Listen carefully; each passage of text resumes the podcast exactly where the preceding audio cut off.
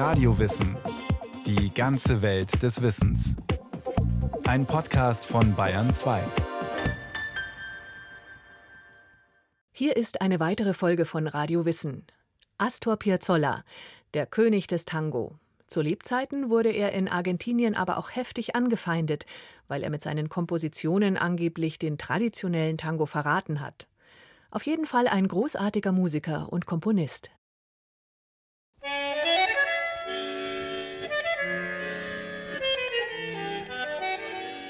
Astor Piazzolla spielt ein Stück von Astor Piazzolla. De Carissimo. Es ist das Jahr 1961. Piazzolla, 40 Jahre alt, bedient das Bandoneon, begleitet von seinem Ensemble. Klavier, Kontrabass, Geige und mit dabei ein Gitarrist, Horacio Malvicino. Der erinnert sich Jahre später an den etwas schwierigen Maestro. Piazzolla war ein Perfektionist und er verlangte von allen höchste Präzision. Es war wie beim Militär, man durfte keine falsche Note spielen. Der war auch ein bisschen pedant. Der war ein bisschen so. Hier bin ich, Piazzolla, der Beste der Welt. Der Beste der Welt. Ja, Selbstbewusst war er durchaus. Schließlich hatte er den Tango revolutioniert. Und er hatte das erfunden, Tango Nuevo. Sagt der in Buenos Aires geborene und in München lebende Musiker Luis Borda. Weltberühmt war Piazzolla in den 1960er Jahren wahrlich noch nicht. Aber immerhin, zumindest in Argentinien war er bekannt wie ein bunter Hund. Piazzolla war, der war ein bisschen immer so Angeber, so ein bisschen der war immer so. Ja, hier bin ich, äh, Punkt, jetzt fängt die Sache an. Contrabajeando, auch ein Piazzolla-Stück des Tango Nuevo. Nur, das hört sich erstmal doch eher an wie eine Etüde. Eine Etüde für einen Kontrabassisten. Contrabajeando, für einen Bassist gewidmet, no? Kontrabass, also Contrabajeando. Und dann kommt er doch noch. Der Tango. Aber wie? Als ich Piazzolla als erstes Mal gehört habe, habe ich gesagt, jo, das ist die Musik, die ich möchte. Und obwohl ich Rockmusik spielte. In Contrabajeando ist alles drin, was einen Piazzolla-Tango ausmacht. Gefühl, Leidenschaft, und vor allem Perfektion. Nur, es mag so gar nicht mehr nach einem traditionellen Tango klingen. Luis Borda? Die Musik von Piazzolla war ein bisschen andere Dimension. Nicht besser, nicht schlechter, andere Dimension, andere Geschichte als der traditionelle Tango. Ist das überhaupt noch Tango? Oder eher eine Mixtur aus Jazz, E-Musik und Tango-Elementen? Selbst Piazzolas Gitarrist Horacio Malvicino ist sich nicht sicher. Er fragt bei Experten nach. Die antworten, natürlich ist das Tango. Trotzdem, die Tango-Traditionalisten, die alten Tango-Liebhaber, ihnen schienen Piazzolas Werke zu artifiziell, kaum mehr tanzbar zu sein. Sie kann man nicht überzeugen. Jeder von uns Musikern im Ensemble bekam anonyme Anrufe und Drohbriefe. Aber wir glaubten an diese Musik. Und der Jugend gefiel es auch. Und als ich Piazzolla gehört habe, ich war 17, ne? Das war für mich ein Wunder, weil das war die Musik von meiner Stadt, von Buenos Aires, aber andere Sprache.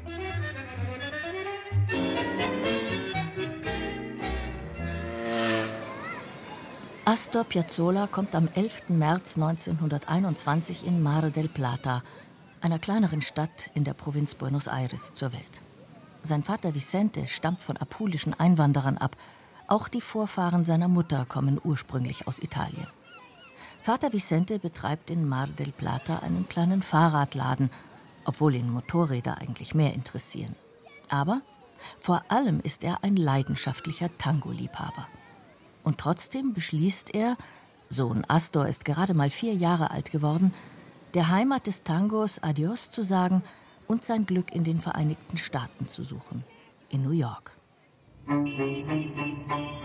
Ich habe ziemlich viel von New York in mir. Ich habe dort gelernt, mich fürs Leben abzuhärten, für mich selbst zu sorgen. sagt der Sohn Astor Piazzolla einmal in einem Interview. Familie Piazzolla findet eine Unterkunft in der 8th Street. Das bekannte Little Italy ist nicht weit weg. Astor besucht in New York die Schule, lernt Englisch mit New Yorker Akzent und er lernt das harte Leben in der Stadt kennen. Bandenkriege, Mafia, Armut und überall Gewalt. Und all das, die Gewalt und die Gefühle, all das, was New York ausmacht, ist in meiner Musik enthalten. Vater Vicente findet nach längerer Arbeitssuche endlich eine Anstellung als Friseur. Und er kümmert sich um seinen Sohn, sein einziges Kind. Er will dessen Talente entdecken, er will ihn fördern. Also schenkt er Astor zum Geburtstag Boxhandschuhe. Vielleicht wird er ja mal Boxer. Oder er überrascht ihn zu seinem achten Geburtstag mit etwas ganz anderem. Was ist denn das? Ein Bandoneon. Ein seltsames Instrument. Eine Mischung aus tragbarer Orgel und Akkordeon. Das Bandoneon wurde in Deutschland erfunden und irgendwann war es das Instrument des Tangos. Um dem Alten zu gefallen, versuchte ich es zu lernen. Ich war ziemlich ungeschickt. Anfangs war ich sogar richtig schlecht. Tango? Nein, der interessiert Piazzolla erst einmal gar nicht. Musik? Ja. Musik zieht Astor an aber eine ganz andere Art von Musik wie die des Vaters. Als Astor aus einer Nachbarswohnung Klaviermusik hört, ist er wie von Sinnen. Dort übt ein ungarischer Pianist Stücke von Bela Bartok und von Johann Sebastian Bach. Ich verliebte mich in Bach. Ich bin fast durchgedreht. Der Name des Hinterhofpianisten Bela Wilda. Bei ihm will Astor Piazzolla lernen. Bela Wilder spielt zwar nicht Bandoneon, aber er führt den kleinen Astor in die Welt der klassischen Musik ein. Er arrangiert einige Bachstücke für sein Bandoneon. Im Kopf hatte ich Bach, Schumann, Mozart und vielleicht ein kleines bisschen Tango. Die Weltstadt New York, Schmelztiegel der Nationen, sie prägt den jungen Nachwuchsmusikus. In New York gibt es eine große jüdische Community und der junge Astor verdient sich auf jüdischen Hochzeiten etwas Geld dazu. Das ging gewaltig unter die Haut. Mein Rhythmus, dieses 332, da da da da da da da, das ist so ähnlich wie die jüdische Populärmusik, die ich auf Hochzeiten hörte. Wie aus den Einflüssen von Bela Bartok, von jüdischer Musik und vor allem von Johann Sebastian Bach der einzigartige Stil Piazzolas entstanden ist, kann Luis Borda erklären. Er ist Gitarrist und hat etliche Tangos komponiert. Der Piazzolla hat immer gesagt, dass er hat äh, Bach geliebt. No? Und der, wenn du hörst, das findest du bei ihm diese typische Harmonie, die Bach immer benutzt hatte, die dritte, die Terze am Bass. Hört sich ein wenig kompliziert für Laien an, ist es aber gar nicht. Normalerweise erklingt bei einer Harmonie der Grundton im Bass, also bei C-Dur das C. Rutscht die Terz in den Bass, wird der Grundton ein E. Zum Beispiel, ich spiele hier ein A.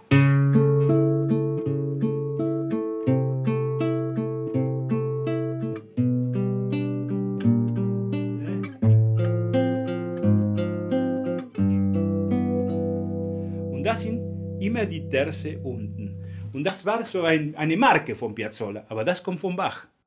Und wie aus den Bach-Harmonien beinahe schon ein Tango alla Piazzolla entsteht, zeigt Luis Borda wieder auf seiner Gitarre. Den typischen Piazzolla-Rhythmus, das 3-3-2, der Rhythmus, den er auf jüdischen Hochzeiten und auch bei Bela Bartok gehört hatte. Wenn ich nehme jetzt diese Idee mit der Terze im Bass no, und kombiniere mit dem Rhythmus, kommt das hier.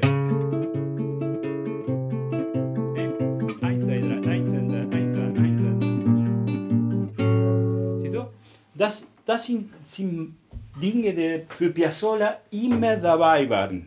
Immer, immer. 1936 zieht die Familie Piazzolla wieder zurück nach Argentinien.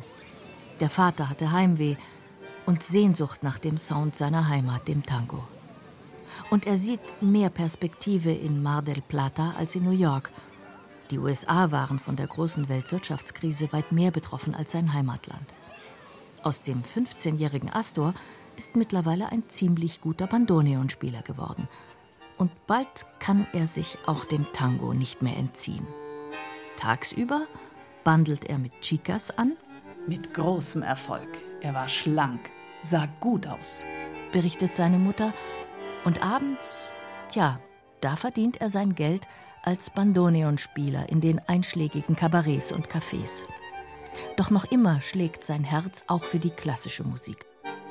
Er nimmt Kompositionsunterricht bei Alberto Ginastera. Der war ein großer Komponist, Alberto Ginastera.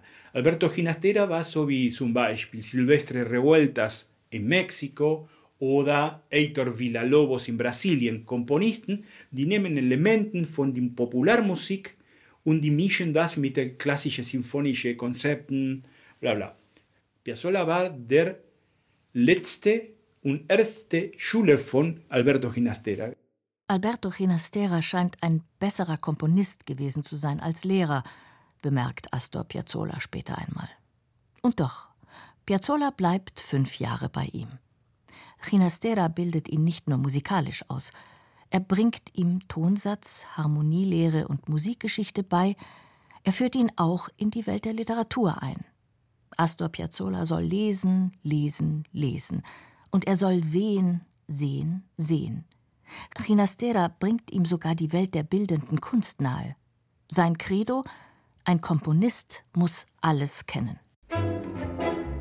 Ich bin eine Art Dr. Jekyll und Mr. Hyde. Sie haben mich zweigeteilt. Als Mr. Hyde schreibt er Tangos.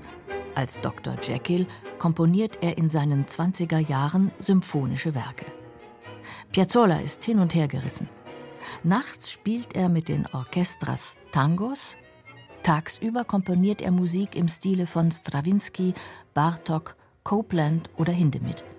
Und er heiratet. Odette Maria Wolf, genannt Dede. Mit ihr bekommt er zwei Kinder.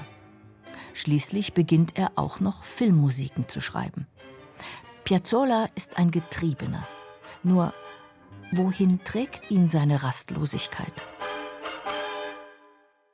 Das ist gut geschrieben, aber es fehlt das Gefühl. Astor Piazzolla, mittlerweile 33 Jahre alt, ist in Paris angekommen. Mit einer seiner klassischen Kompositionen hat er ein Stipendium für Frankreich gewonnen. Also ist er mit seiner Frau Dede für ein Jahr nach Europa umgezogen. Die Kinder sind bei den Großeltern in Argentinien geblieben. Und in Paris zeigt er eines seiner klassischen Werke seiner Lehrerin, der großen französischen Komponistin und Dirigentin Nadia Boulanger. Begeistert ist die nicht. Was hast du eigentlich in Buenos Aires gemacht? Und überhaupt, wer bist du wirklich, Astor Piazzolla? Eigentlich wollte ihr Piazzolla verschweigen, dass er aus der Tango-Szene stammt. Er wollte ja als ernsthafter Tonsetzer reüssieren. Doch dann spielt er seiner Lehrerin einen selbstgeschriebenen Tango vor, auf dem Klavier. Triumphal heißt der ausgerechnet. Danach spricht sie, zahlreichen Überlieferungen zufolge, die historischen Worte. Das ist der wahre Piazzolla. Verlasse ihn niemals. Aber warum spielst du einen Tango auf dem Klavier? Welches Instrument spielst du wirklich? Nadia Boulanger. Sie hat ihn auf den rechten Weg gebracht. Und er weiß nun auch, was er wirklich will. Tango. Und zwar so, wie er ihn fühlt, wie er ihn spürt. Noch in Paris komponiert er etliche Tangos à la Piazzolla. Und schon bald macht er erste Aufnahmen mit Musikern der französischen Oper. Zurück in Argentinien gründet er ein Tango-Ensemble mit den besten Musikern der Szene, das Octeto Buenos Aires – es soll seine Stücke spielen und den neuen Tango, den Tango Nuevo, erfolgreich machen. Das erste Mal in meinem Leben hatte ich ein enormes Gefühl von Genugtuung. Ich sehe den Triumph für meine Tangos und für meine Orchester. Wenn du mit jemandem, zum Beispiel mit einem Taxifahrer oder mit jemandem, der Tango liebt, äh, sprichst in dieser Zeit, du hast gesagt, ja, mir gefällt Piazzolla. Und die, die Leute haben gesagt, nein, Piazzolla ist kein Tango. Die Argentinier mögen seine Musik nicht, das weiß Piazzolla. Also packt er seine Sachen und zieht mitsamt Frau und zwei Kindern nach New York. In die Stadt, wohin auch sein Vater vor über 30 Jahren ausgewandert war. Astor Piazzolla ist in New York einigermaßen erfolgreich. Er gründet ein Quintett, genannt Jazz Tango. Doch dann der Schicksalsschlag. Während einer Tournee mit seinem Ensemble wird er angerufen. Nonnino ist tot. Nonnino, sein Vater Vicente. Er ist kurz vor seinem 66. Geburtstag in Mar del Plata gestorben. Sofort kehrt Piazzolla nach New York zurück, zu seiner Familie. Er streift durch die Straßen der Stadt, durch die 8th Street, streift durch seine Kindheit. Und überall sieht er seinen Vater, Nonnino, Großväterchen. Seine Frau Dide sagt, ich habe ihn noch nie so weinen sehen. Noch nie. Zu Hause angekommen, schließt sich Astor in sein Zimmer ein. Und dann hört die Familie sein Bandoneon. Es ist eine tieftraurige Melodie. Eine Melodie, die du kannst das in einer super Konzertsaal spielen oder kannst du auch zu Hause mit der Gitarre oder kannst das ist so äh, eine, eine, eine Synthesis, eine Erfindung, diese Idee. Mm, das ist ein wunderschönes Stück. Piazzolla widmet seinem Vater einen Tango. Adios, Nonino. Bis heute vielleicht nicht sein berühmtestes, aber wohl schönstes Stück.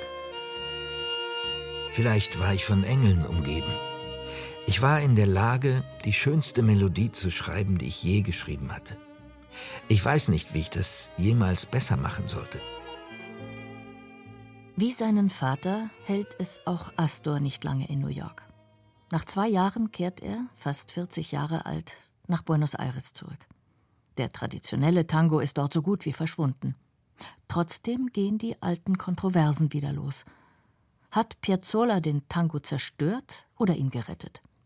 Zumindest die Jugendlichen besuchen seine Konzerte. Sie mögen seine Musik. Und Piazzolla wird immer experimentierfreudiger. Alle vier Jahre langweile ich mich und ich mache etwas Neues.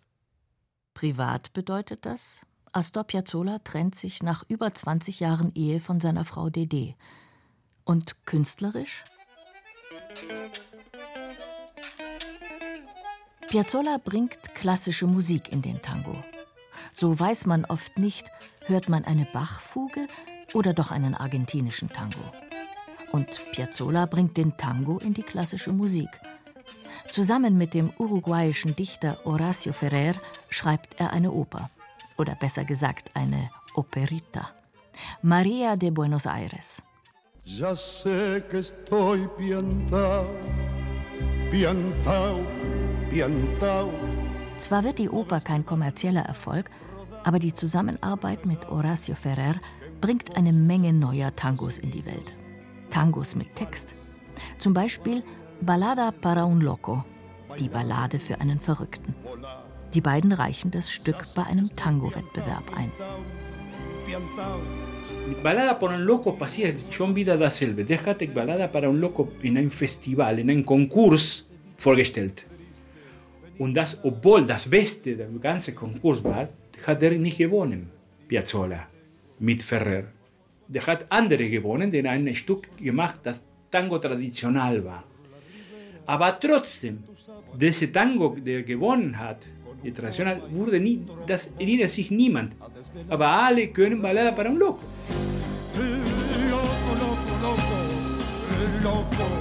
In Argentinien wird die Ballada para un Loco ein Hit, wird im Radio gespielt.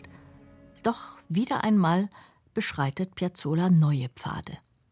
Er will nicht nur in Argentinien bekannt sein, er will, naja, weltberühmt werden. Aber in Argentinien schaffst du das nicht. Du musst raus, du musst nach Europa. Ich weiß nicht, was das Phänomen, ich hasse diese Idee, aber leider ist so. Und mit Piazzolla ist genau dasselbe passiert.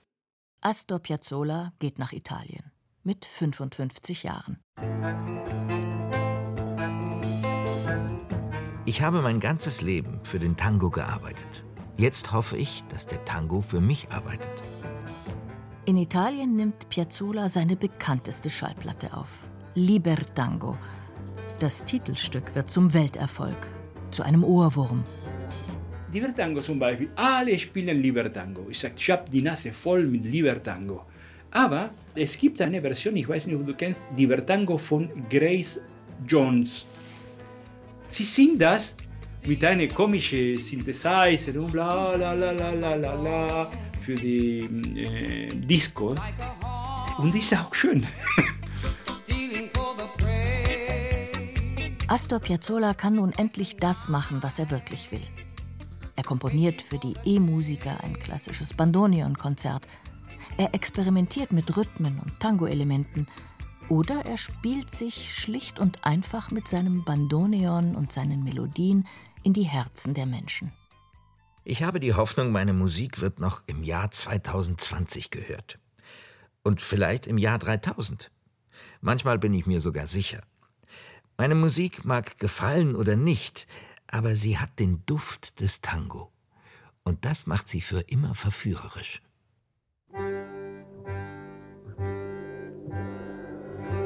Ballada para mi muerte. Die Ballade auf meinen Tod. Diese Ballade stammt aus dem Jahr 1969. Den Text hat Horacio Ferrer geschrieben, doch irgendwie hört man auch die letzten Worte von Astor Piazzolla. Ich werde in Buenos Aires sterben, im Morgengrauen. Mein vorletzter Whisky, der bleibt ungetrunken stehen. Mein Tod naht wie ein Tango. 1990 erleidet Astor Piazzolla einen Schlaganfall während einer Europatournee. Und dann wurde er nach Argentinien äh, gebracht, der Piazzolla. Der könnte schon nicht mehr, er war wie tot. Aber, und da war in Argentinien zwei Jahre. Das war in 1990 und er ist 1992 gestorben. Der war in einem Bett zwei Jahre ohne bewusst.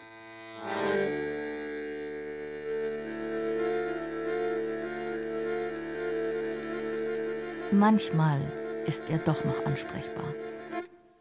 Sein Arzt und seine Familie versuchen in den wenigen wacheren Phasen zu ihm vorzudringen. Über Kopfhörer spielen sie ihm Werke von seinem so verehrten Johann Sebastian Bach vor. Auch seine eigenen Stücke. Aber Astor Piazzolla will das alles nicht mehr hören. Das war ein Radiowissen-Podcast von Bayern 2. Autor Martin Trauner. Es sprachen Irina Wanka, Stefan Merki und Kia Arnzen. Technik Robin Ault, Regie Martin Trauner, Redaktion Susanne Pölchau. Und noch ein Tipp: Von Radio Wissen gibt es auch noch einen Podcast speziell zum Tango. Tango, ein Gedanke, den man tanzen kann. Zu finden wie all unsere Radio Wissen Podcasts in der ARD Audiothek und überall dort, wo es Podcasts gibt.